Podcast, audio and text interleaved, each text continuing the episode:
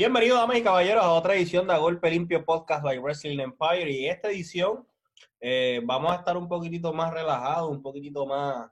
Esto va a ser un poco más jovial. Eh, no hay invitados, esto se hizo así a última hora. Y estamos los tres que pudimos ver WrestleMania. Eh, bueno, Avi le dice su WrestleMania a SummerSlam. Pudimos ver SummerSlam los tres juntos ayer, ¿verdad? Y vamos a estar hablando aquí Ey, aclara, juntos no. Ey, cuidado. Juntos por teléfono, porque no estamos en el mismo ah, sitio. Juntos por teléfono. Así que, nada, como siempre, este que te habla es José Montesino.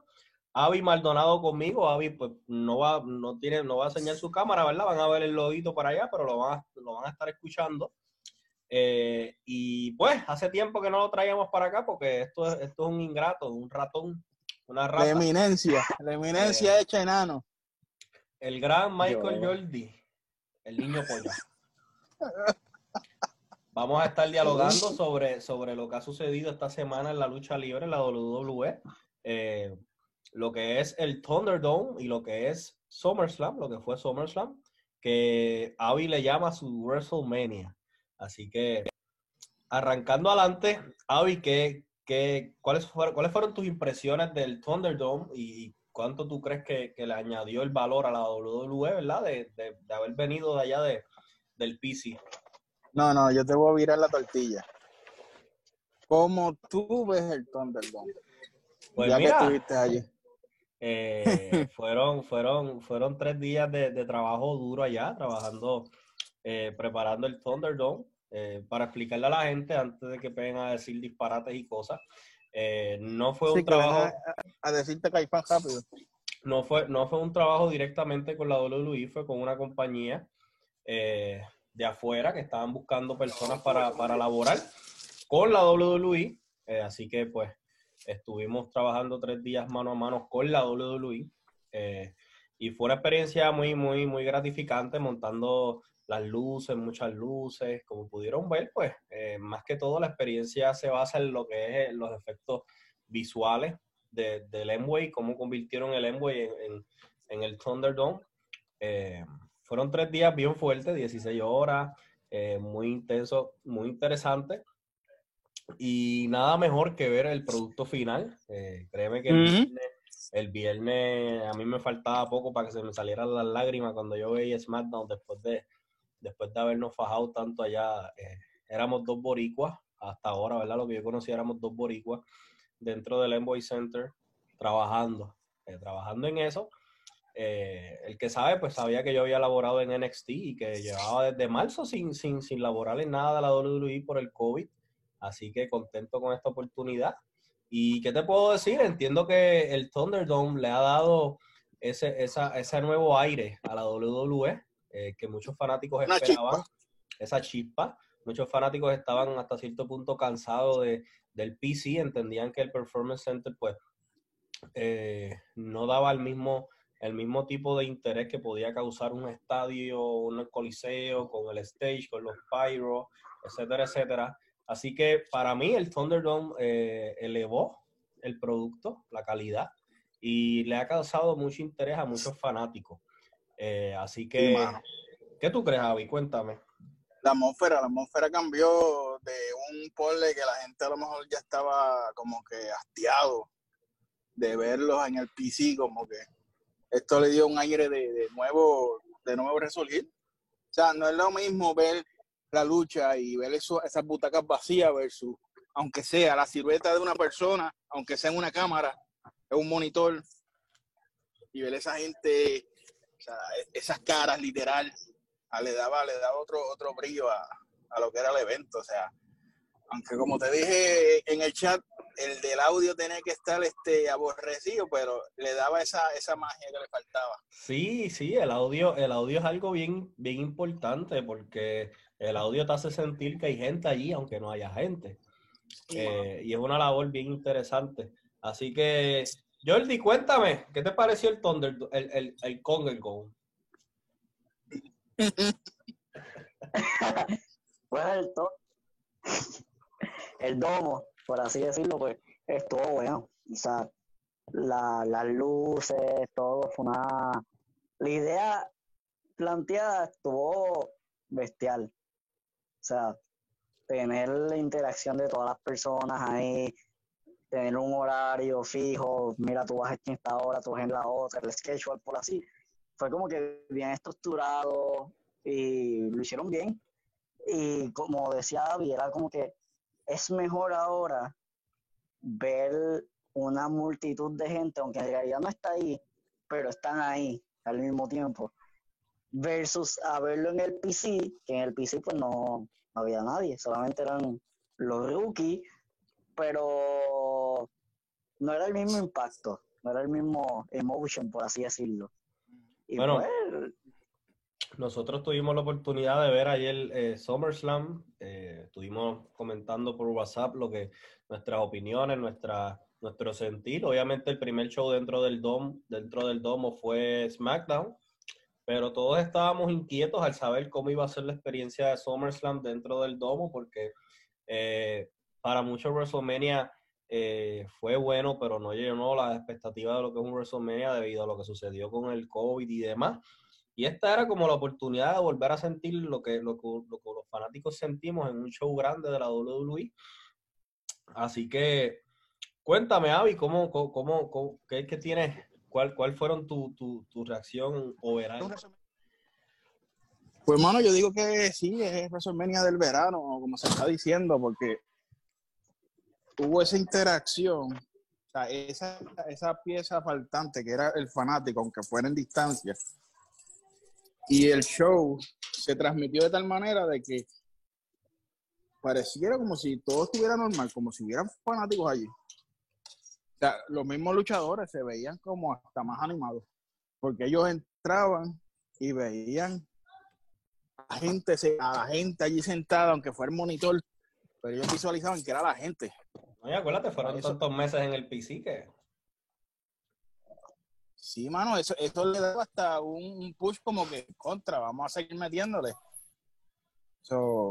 en cuestión de la lucha, se jugó esa, esa carta en cuestión, en cuestión de las luchas, eh, yo por lo menos salí mm. bastante satisfecho del evento. Eh, entiendo que la única lucha que hubo, que hubo hasta cierto punto pobre fue la lucha de Mandy Rose y Sonja. Creo que los tres podemos coincidir. Sí, estaba sosa, estaba sosita, sí. Creo que, que hubo, hubo, hubo dos luchas que a mí me, me, me defraudaron un poquito. Eh, y fue esa, porque tenía un poco de expectativas que fuese un poquito más activa. Es una lucha sin descalificación, ¿sabes? Te puedes ir por ahí free, y puedes hacer lo que quieras. Y la terminaron, ¿verdad? Entendíamos que, que, que, que, la estipulación de esa lucha pues tenía mucho que ver con, con, con, el trial que está pasando ahora mismo Sonia con la situación. Lo comenté en las predicciones, que si no escuchaste mis predicciones, puedes ir a Spotify, Apple Podcasts que solamente salió en versión audio y lo puedes escuchar para que vean las guayas que me di, porque me di dos o tres guayas. Eh, sí, me di dos o tres guayas bien chéveres.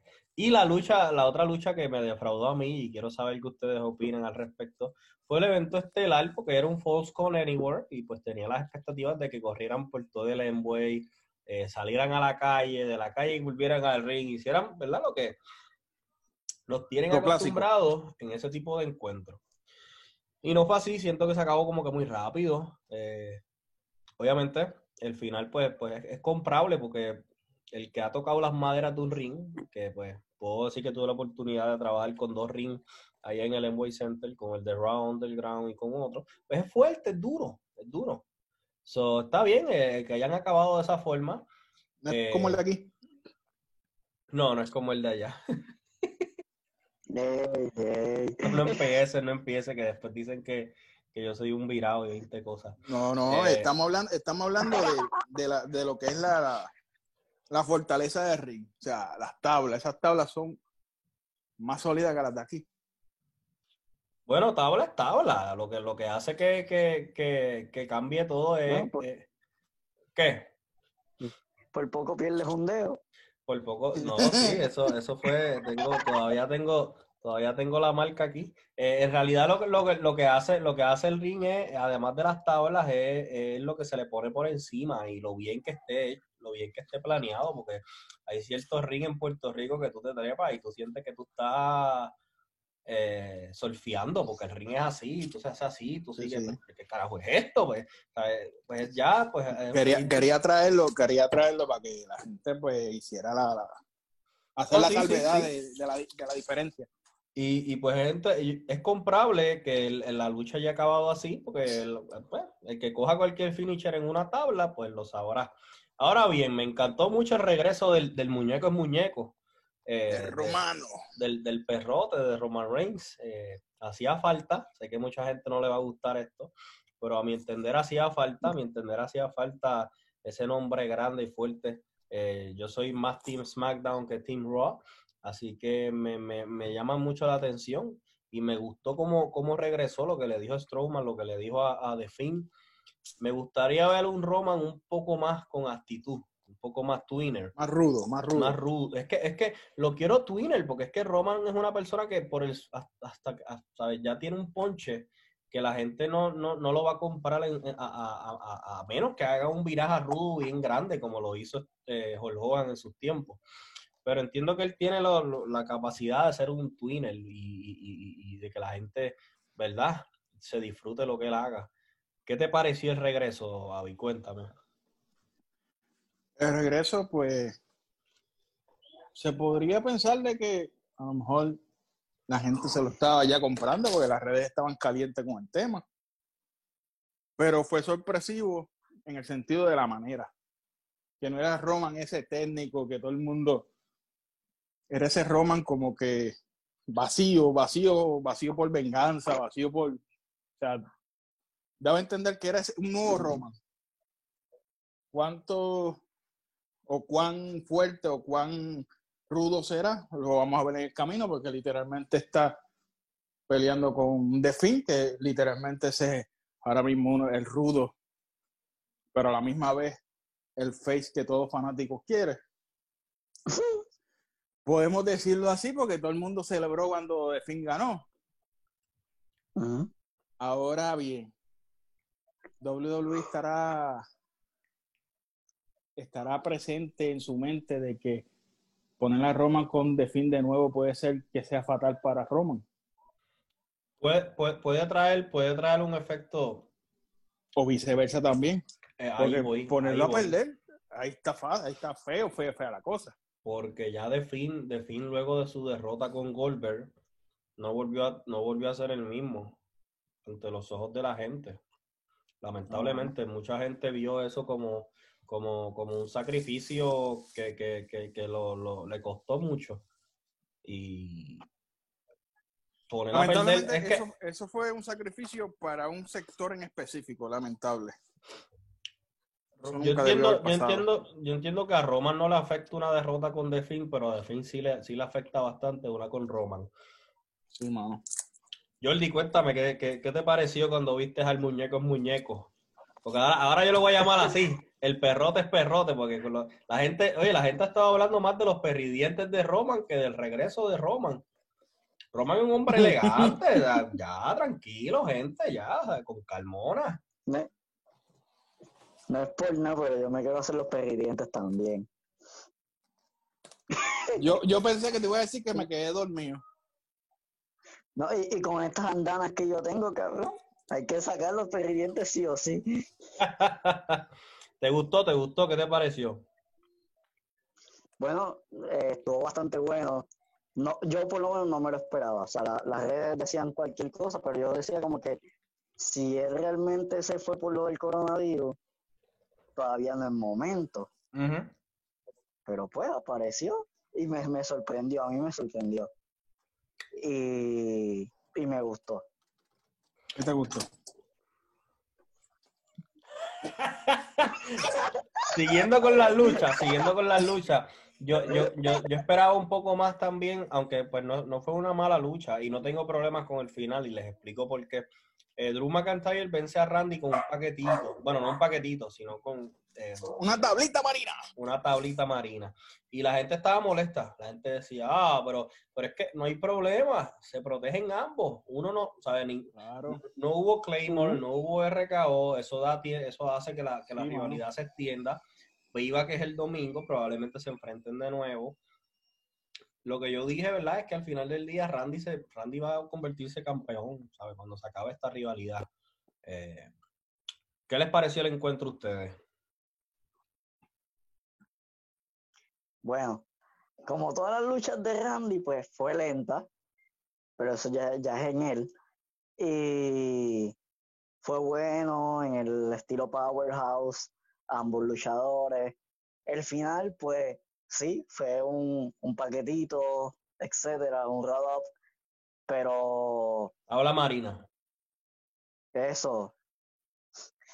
Pero, pues yo pienso que es, es como tú dices, para extender la rivalidad y no es como que para poner uno más abajo que el otro, simplemente es para dejarlos ahí como que el stand-by de que, pues, uno estar en ese equilibrio. Cuéntame, Avi. Yo te diría que fue buena, pero yo te diría que eso era como que a mi percepción es como pues Randy dándole un poquito más de, spot a, Drew para que lo consideren como que un verdadero y sólido campeón. A él le va y le venía, si ganaba bien, si no también, pero él no iba con ese objetivo. Es lo que yo puedo percibir de esa lucha. La lucha estuvo buenísima. O sea, es como tú dijiste ahorita, eh, se cuidaron literalmente, nadie tuvo su llave final literal, pero mucha gente criticó de que perdió de la manera más estúpida, pero esa es la manera más elemental. La gente se olvida. vivimos en una época en que los fanáticos son tan, eh, tan Disney y tan, yo no sé ni, ni cómo más llamarlo, que se olvidan de lo elemental de la lucha libre. Y se olvidan que muchas cosas elementales dentro de la lucha libre pueden, pueden, pueden funcionar en situaciones como esta. Y es obvio que lo que están es guardando la rivalidad para continuarla más adelante. Claro. Bueno, Esto fue como que un, un preámbulo. No, claro. Y no vamos a hablar de todas las luchas. eh, yo quiero hablar de, de la otra y de esta última lucha, porque no pienso hablar de las otras. Eh, de la lucha que por lo menos para mí fue la mejor lucha de la noche en cuanto a lucha, psicología, eh, movimientos, etcétera, etcétera. Y fue Dominic Misterio acompañado por Papa Misterio enfrentándose al Mesías Seth Rollins, eh, acompañado por, por Murphy en esa lucha callejera. ¿Qué te Ujú. pareció? Porque nosotros vacilamos bastante durante la lucha, pero para mí fue la mejor lucha de la noche. Fue la mejor, mano. Literalmente fue la mejor. O sea, eh, vimos, vimos un Dominic, vimos un Dominic que no era. Todo el mundo a lo mejor pensaba, ah, solamente él sabe dar con el, con el kendo, con el kendo, con el kendo. Pero no, sorprendió. O sea, tiene ring, el chamaquito tiene ring. O sea, por sus buenas corre la sangre misterio. Así que fue una lucha bastante completa. Bastante completa. Mucha psicología. Sí, Y, mucho, mucha clásica. Fue, fue lucha clásica. Fue una lucha clásica. Y cuando, O sea, a ras de lona y todo. eso. cuando Rollins se lleva la victoria, fue la única lucha donde yo vi más del 85-90% de la gente, el- de los fanáticos, abuchando en las cámaras. Pues muchas veces había como que ese mixed feelings en el, pues, pero ahí era casi Ah, todo el sí. mundo en las mismas. Eh, ¿Qué te pareció, Jordi? A mí, a mí en lo personal, much- mucha emoción. Nosotros vacilábamos con Rosa de Guadalupe y todo, pero Todo buena, todo buena, todo buena. Eh, el Frog Splash, lindo. El segundo que falló. Igualito que Hey, Eh, mano. Igualito que Eddie, que diga. ¡Ey, ey! no digan, no, Ay, ay. sí, no, no digan que, que le queda igualito el papá, no. Eh, el mismo padre insultándolo. Métele, cabrón. Sí, sí, no, obviamente palo, la, la- la gente, para la gente que, para la gente que, que, que allá cabrón en México, pues no es lo mismo que cabrón en Puerto Rico. Para los que nos siguen en Latinoamérica y demás, cabrón en Puerto Rico es un insulto y cabrón en México es como, como, Échale órale, ganas. Elogio, échale ganas, como vamos arriba. So, eh, a mí, a mí en lo personal me, me fue de menos a más la lucha y eso hizo que fuese eh, intensificándose la psicología del encuentro, porque si arrancaban rápido, pues la psicología iba a ser un poquito más compleja. So, empezaron lento, me fueron envolviendo poco a poco. Eh, tengo un pana mío, a, a Luis Curangol, eh, que él me dijo, lo de los- coincidimos lo mismo, me dijo, mano, la lucha está como que flojita, pero ya está como que envolviéndonos un poco más. Y así Ujú. fue. Eh, el- el- la participación de la esposa de Rey, muy buena también. Rey Misterio haciendo el papel de... eh, Yo le prometo. eh, Seth Rollins haciendo el papel de, de Mesías brutal. Creo que los cuatro, porque estuvieron envueltos en la lucha y luego la esposa de Rey, tuvieron un papel importante y esa ha sido para mí una de las luchas más, más psicológicas y más emotivas que ha habido en los últimos años. Así que, ¿verdad? Para, para, para ir culminando, SummerSlam 2020 se puede decir que ¿ustedes creen que es el resurgir de la WWE luego de la época PC COVID? Bueno, yo por lo menos puedo decir que WWE le dio ese respiro a lo mejor visualmente a los luchadores y a la fanaticada. Que WWE ahora mismo está usando el mismo formato de NBA. Tenían que hacerlo, tenían que literalmente renovarse, porque si no, pues las cosas iban como que de mal en peor, teniendo buenas historias, pero el clic con el fanático como que faltaba. Y yo creo que eso le va a traer tantos views en, en la cadena, que es lo que a ellos les importa. Si te das cuenta, ellos han hecho estos movimientos literalmente por Fox. Porque acuérdate que ese contrato es reciente. Y ellos tenían Sí. que, que literalmente eh, salvar todo lo que han invertido y todo lo que han gastado y todo lo que no han ganado. O sea, y esto viene desde que empezaron a limpiar la casa sacando talento. Pero este click que han hecho con el fanático con SummerSlam, yo entiendo que fue un, un aplauso a, a WWE. Ya después de aquí, más nadie puede reinventarse porque esto, esto es lo más cerca que puede estar ahora mismo el fanático realmente. ¿Qué tú crees, Jordi? No, es verdad, es verdad lo que dice Avi. Me asusté, Eh, cabrón. Este cabrón, Pensé que te habías, te- pensé que te habías, no, pensé que te habías quedado dormido. No, tranquilo, que yo estoy pendiente No. que no se vaya a quedar dormido aquí. Nada, fue bastante buena la, la, el concepto como tal. SummerSlam, por así decirlo, puedo decir que de lo que va de año es el mejor evento hasta ahora. Yo, creo que sí. No, y si te das cuenta, ellos han hecho que el fanático se envuelva con WWE. Porque ahora tú ves al fanático que se está matando literalmente por, por llenar el subscription de- del, del, del Thunderdome. Sí, sí. ¿Y qué obliga razón eso? Al fanático a estar pendiente a la página de WWE, al producto de WWE. Y eso la cadena lo ve, e incluso WWE lo ve con los buenos ojos. So, que eso es un A plus para ellos, full. Pues en realidad para mí, este, este, esto significa un nuevo resurgir dentro, dentro de la WWE. Ellos llevaban el PC desde marzo y se había visto el impacto. Eh, económico no tanto, porque hace poco salieron unos, unos reportes de que Vince está haciendo muy, muy, muy buen dinero cuando salieron los reportes y que inclusive salió mejor. Si mal no me esos reportes, acuérdate que esos reportes vienen, si él no hubiese hecho los cambios que hizo de, de liberar a, a cierto talento, pues a lo mejor WWE se las veía media feita. Pero si tú vienes a ver, después de ahí la, eh, los puntos en la bolsa de valores de WWE subieron y se han mantenido y siguen ahí, siguen ahí. Vince es un comerciante, o sea, la gente tiene que entender eso.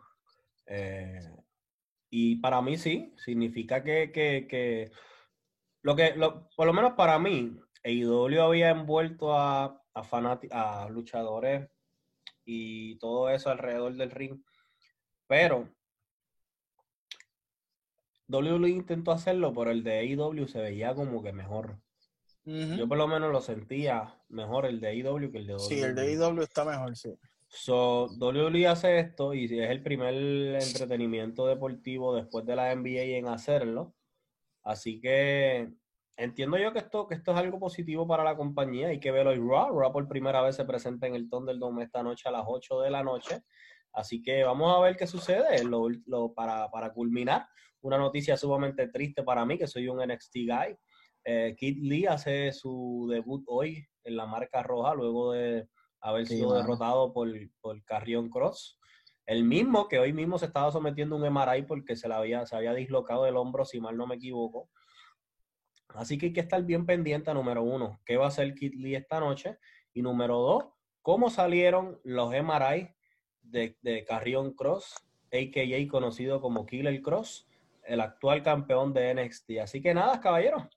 Eh, vacilamos aquí un ratito y hablamos lo que, lo que siempre hablamos en el grupo, ¿verdad? Para todas esas personas, saben que nos pueden seguir en Facebook como Wrestling Empire Puerto Rico, Instagram como Wrestling Empire Puerto Rico, Apple Podcast, Spotify eh, y demás. Anchor y todo eso. Anchor y demás, como A Golpe Limpio Puerto Rico, eh, Wrestling Empire también. Eh, este próximo jueves vamos a tener una entrevista con Esto Perfecto y demás, así que tratando de zumbarle el mejor contenido y el mayor contenido posible a todos ustedes. Y la semana que viene, la semana que viene venimos entonces también con el segundo episodio de El Mundo es Mío y todo lo que a él me pertenece, que es de Rico Suave. Así que ahí vamos a hablar de unas cositas que les van a mover la nostalgia a mucha gente.